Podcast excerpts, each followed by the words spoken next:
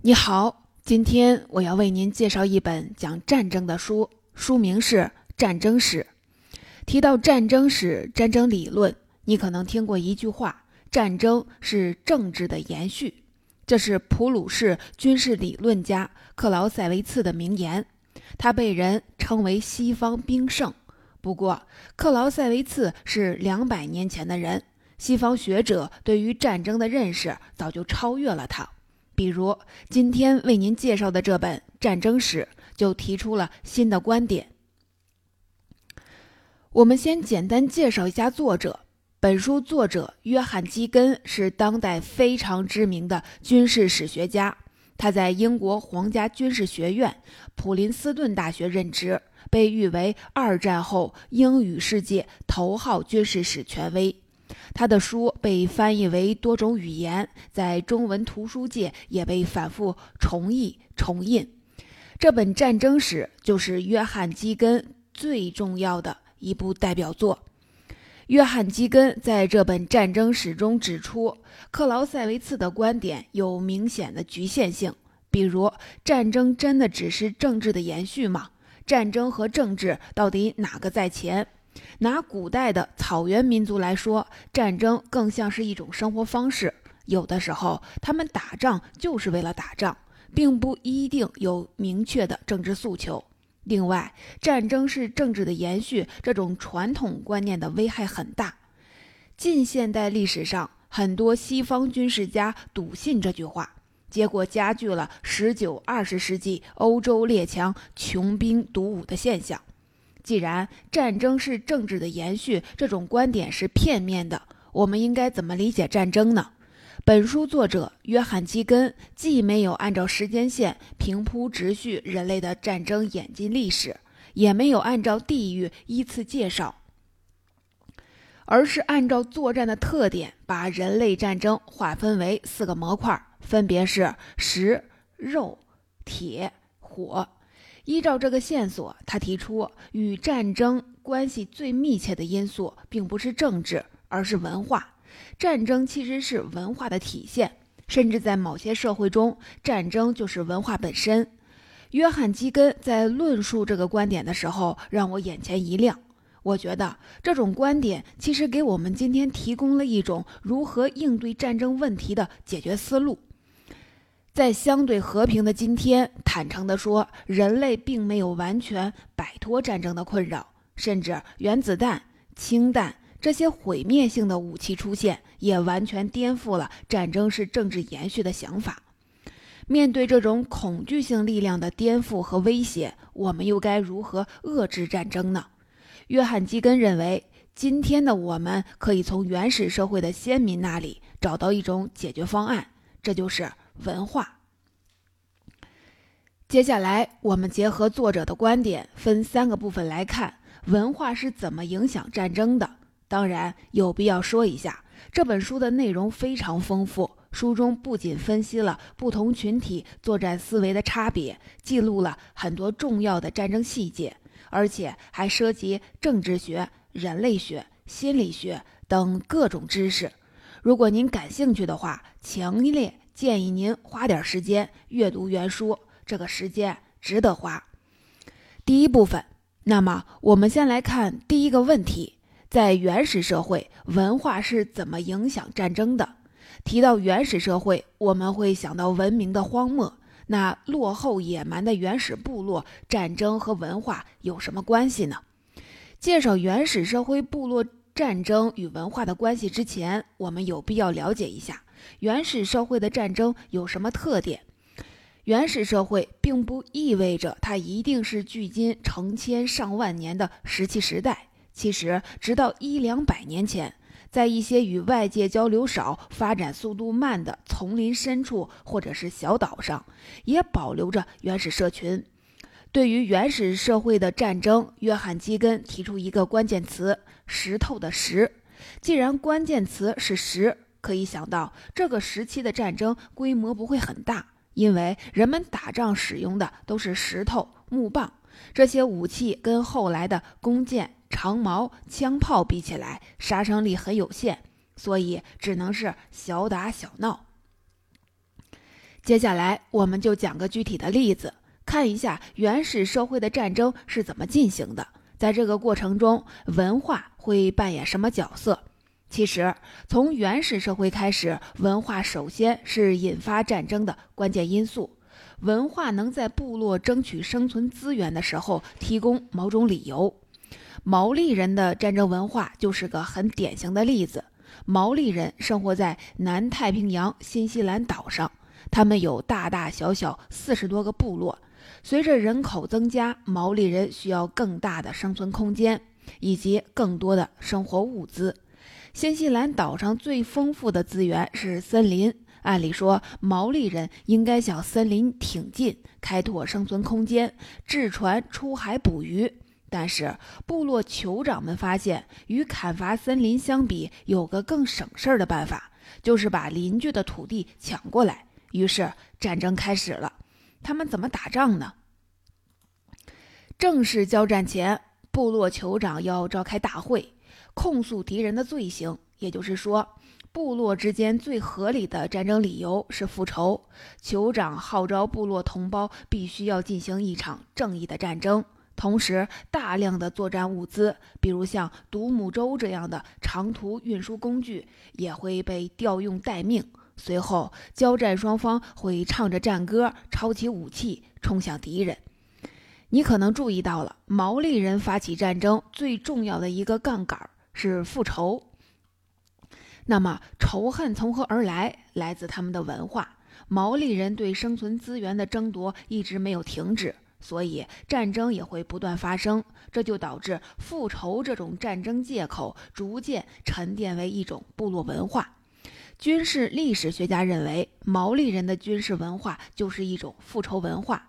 男孩子从小受到教育，绝不能原谅别人对自己的侮辱。如果面对抢劫、谋杀这样的行为，更是要以牙还牙。毛利人记起仇来，有时可以记好几代，直到复仇成功。怎么才算复仇成功呢？按照习俗，只有杀死敌人，把他的身体吃掉。并把他的头颅挂在村子碉堡的栅栏上，以示侮辱，这才算是报了仇。可以想到，这种复仇活动肯定不会一个回合就结束，复仇和被复仇的角色会不停地纠缠轮换，进入一种恶性循环。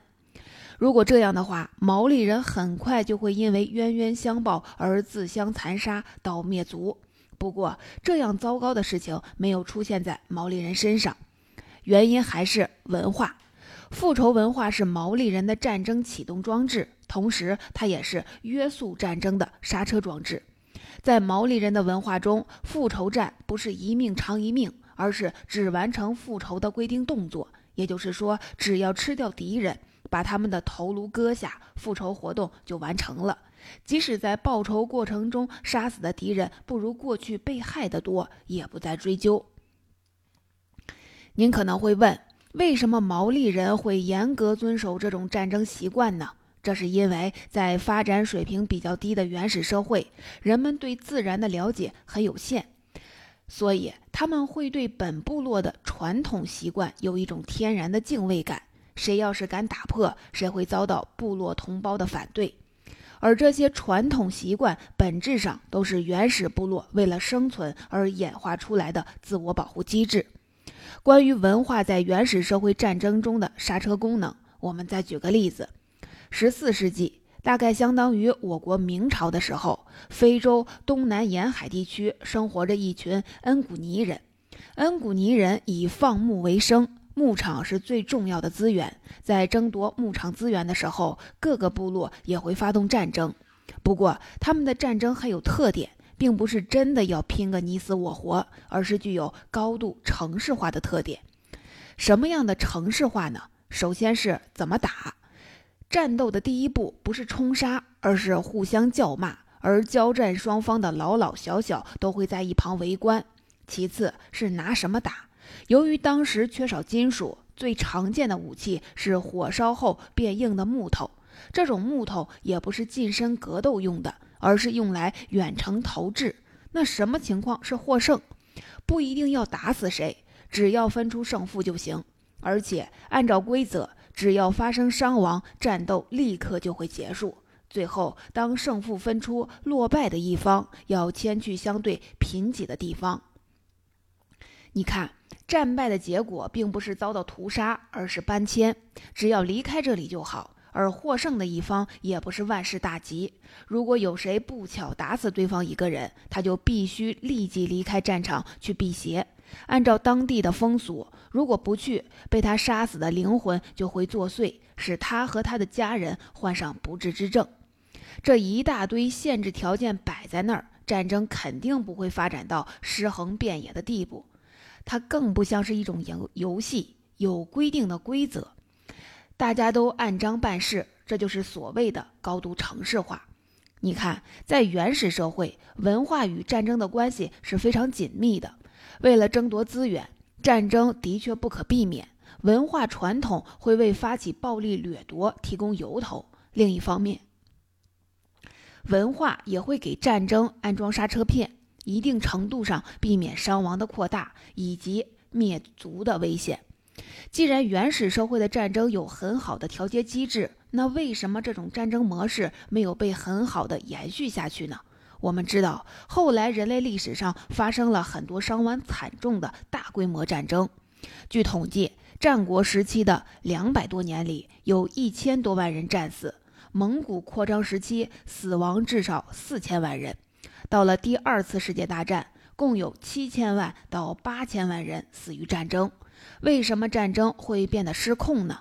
第二部分，其实，在原始社会，战争很难扩大的直接原因是技术资源水平有限，人们只能拿着木头和石头制成的武器交战。这样的话，战争规模、激烈程度都会受到限制。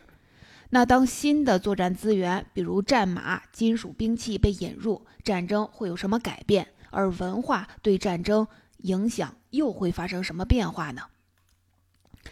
引入新的作战资源，最直接的影响就是战争规模的扩大。我们知道，战争最直接的目的就是为了争夺土地、财富、人口这些生存资源。当人类获得了更强大的武器，就会自然而然地为了获取更多资源而发动更大规模的战争。比如，我们先看一下马匹的加入，这也是约翰·基根所说的人类战争的第二种模式。这种模式的关键词是肉，当然，这并不是说战争是徒手肉搏，或者是打得血肉模糊。它强调的是肉成为一种重要的战争资源。人们可以把动物的皮加工成皮革，用猪或者牛的骨头和皮制成皮胶，还有动物的筋，这些材料都可以用在弓箭、护甲或者是其他弹射武器装置中。当然，最关键的肉。还是马，马的驯化和改良是这个阶段最重要的成就，因为马不仅可以驮运货物，还能提高人的运动速度，更大规模的交锋变得可能。马进入战争系统发挥的第一个重要功能是马拉战车。古埃及、古代两河流域发生的大战都是战车主导的。世界上第一个多民族帝国——西亚地区的亚述帝国。就是战车开拓出来的。约翰·基根特别提到，亚述战车的行军速度，直到内燃机车出现之前，无人能及。这意味着战车的作战效率也是空前的。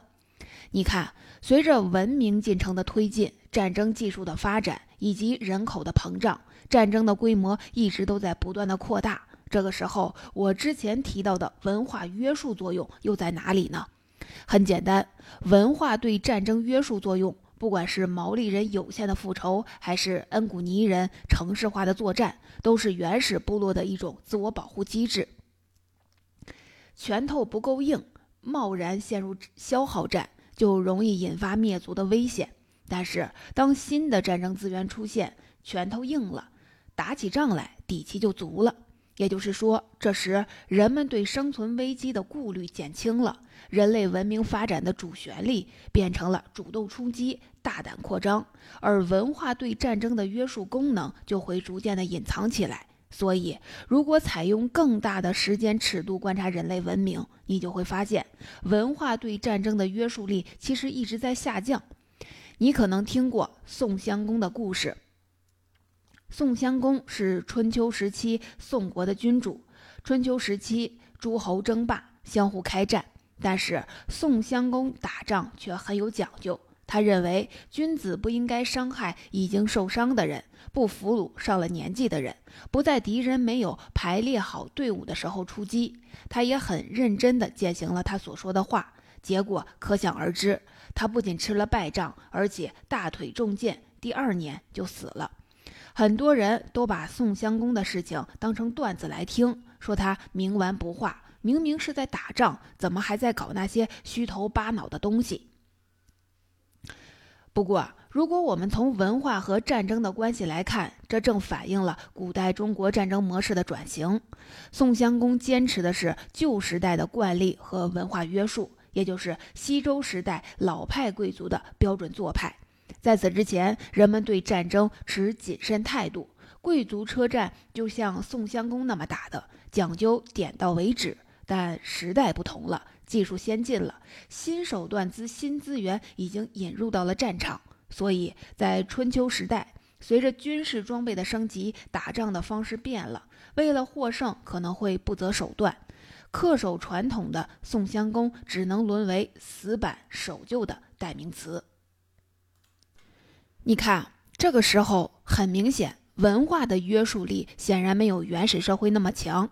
这是因为战争水平提高了，人类的作战自信心就会更强。特别是到战国时期，各国都在搞变法，大家都想练出一身健硕的肌肉，比个高低。国防大学的徐燕教授写过一篇讲战争、战国军事改革的文章，其中特别提到了战马的重要意义。我们知道，战国七雄中，楚国人口最多，面积也最大。但奇怪的是，楚国并不是七国中最厉害的。春秋末期，他的都城竟然还被吴国攻破过。为什么楚国的军事能力表现的并不是那么强呢？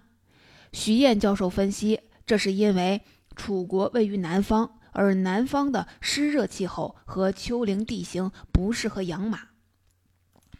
在楚国。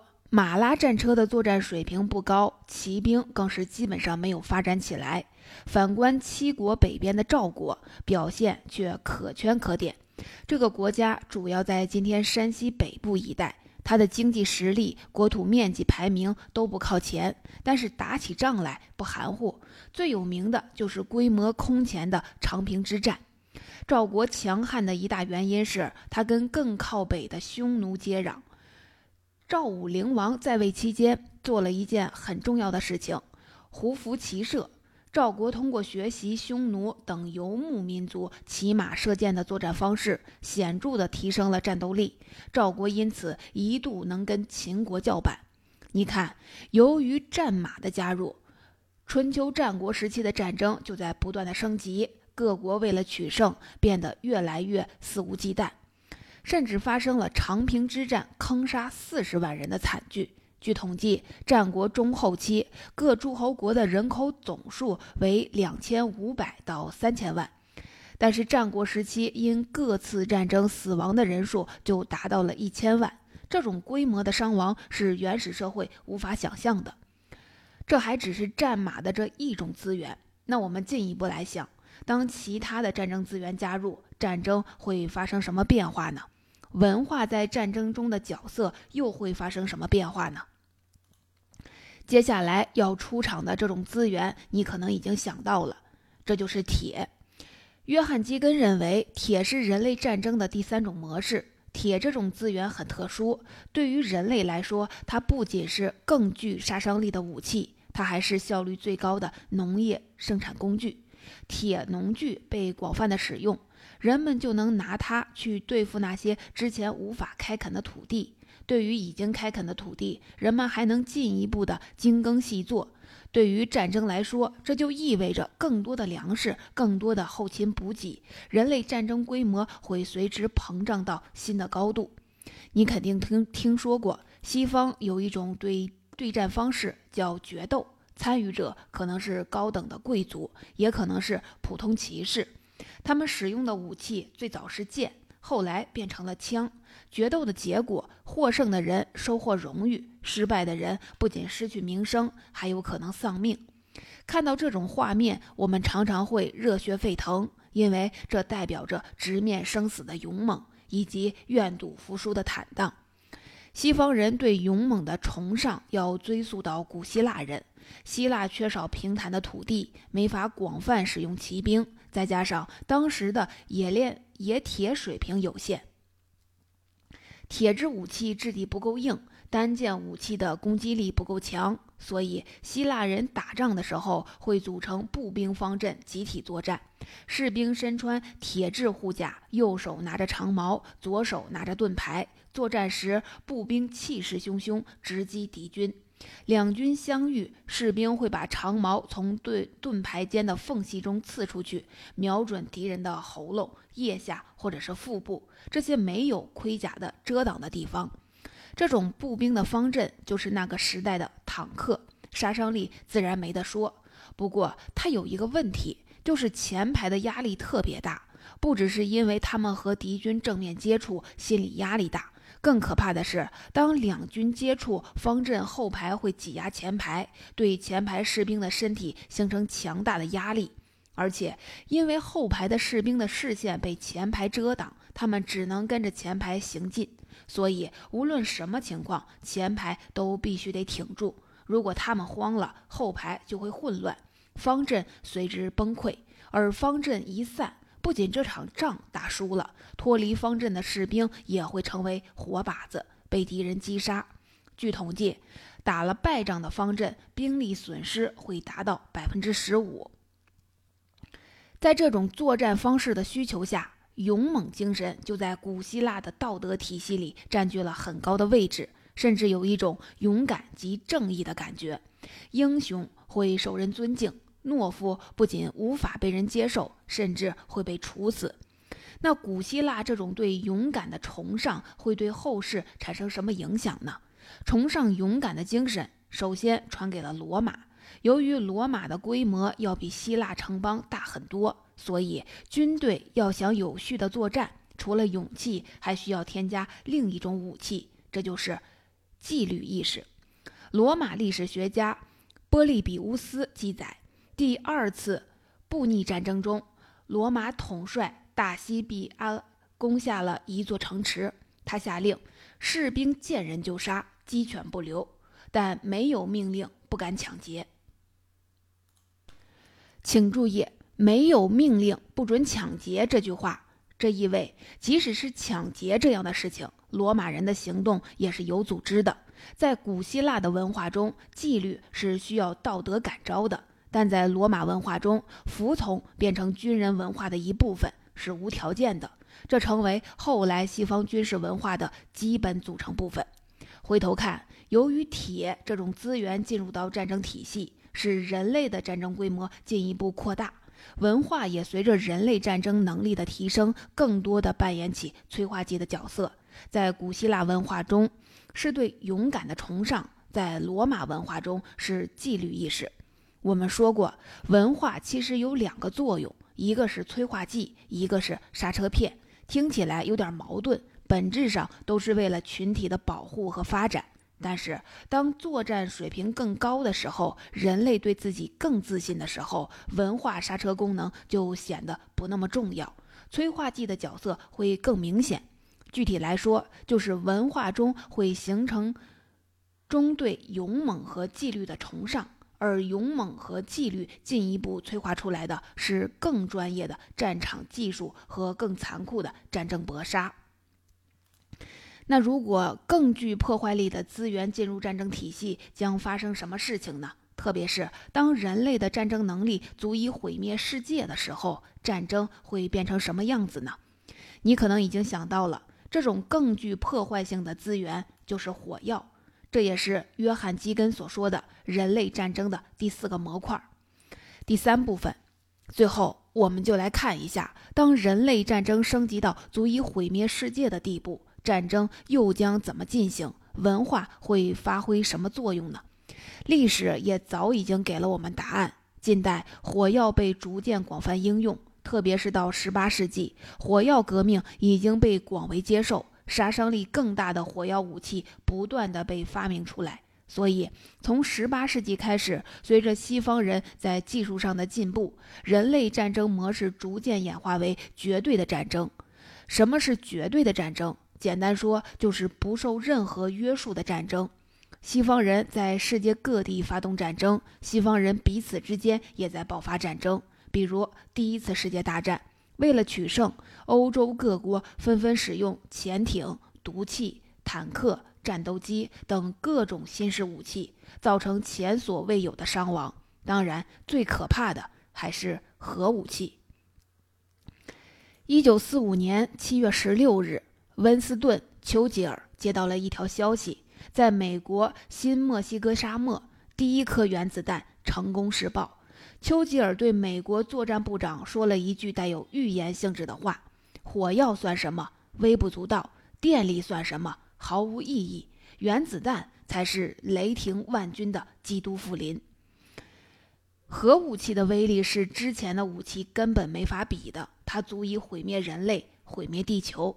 这时，曾经存在于原始社会中的那种恐惧感反而复苏了。如果核战争打起来，别说争夺生存资源，连人类这个物种是不是能够存活下去，都是一个问题。对人类生存的担忧，迫使人们冷静冷静，踩踩刹车。那么，人类会放任这样毁灭性的战争进行下去吗？在这种情况下，我们应该如何约束战争呢？显然，强化文化的约束作用，制定规则，用文化去制约战争，是作者看到的最好的办法。这一点也被历史不断的证明。当然，这种文化共识上的约束。一样经历了复杂的历史形成期，我在这里简单帮您梳理一下最简要的脉络。其实早在19世纪末，一些国家就签署了海牙公约，通过一些温和的措施限制交战。一战结束后，国际合作组织国际联盟成立，海牙和平运动的精神被融入了国际联盟盟约。盟约规定，国家之间出现争端，必须先经过仲裁，拒绝接受仲裁结果的一方将受到制裁。一战结束十年后，《巴黎非战公约》进一步规定了对战争的法律限制。严格来说，从那以后，所有战争都是非法的。一九四五年，联合国成立，《巴黎非战公约》和国际联盟盟约的原则被再次重申。最终，核武器这样毁灭人类的武器，并没有变成一种常规武器，而是变成一种心理上的威慑力量，时刻提醒人们要严防世界末日的到来。但我们也要看到，二战以后，不同规模的局部战争仍然时有发生。作者也提到了，盼望国际合作能永远的维持和平，恐怕要等很长时间才能够实现。但我要提醒你的是。这可不是在说全球形成的约束战争的文化共识是无效的，这个局面反而证明了人类在扩张欲望和自我约束中间又一次主动回归了理性，主动避免自我毁灭，而且这是一条无论如何都必须要走的路。总结，最后总结一下，战争几乎和人类一样古老。人类有文字记载的历史，基本上就是一部战争史。文明都有扩张的欲望，在原始社会中，生存是第一位的。出于对死亡的恐惧，文化一直限制着战争的规模。后来，随着新的战争资源的引入，人类的扩张欲望超越了对生存的担忧，文化对战争的抑制作用就逐渐的消隐，更多的扮演起催化剂的角色。结果，战争的暴力程度被推到极限，甚至超过了极限，再次威胁人类生存。在这种情况下，约翰·基根提出，我们只有一个办法：重拾以前的习惯，重启文化的约束力量，把战争关进笼子里，否则我们将难逃自我毁灭的命运。当然，这条路是曲折漫长的。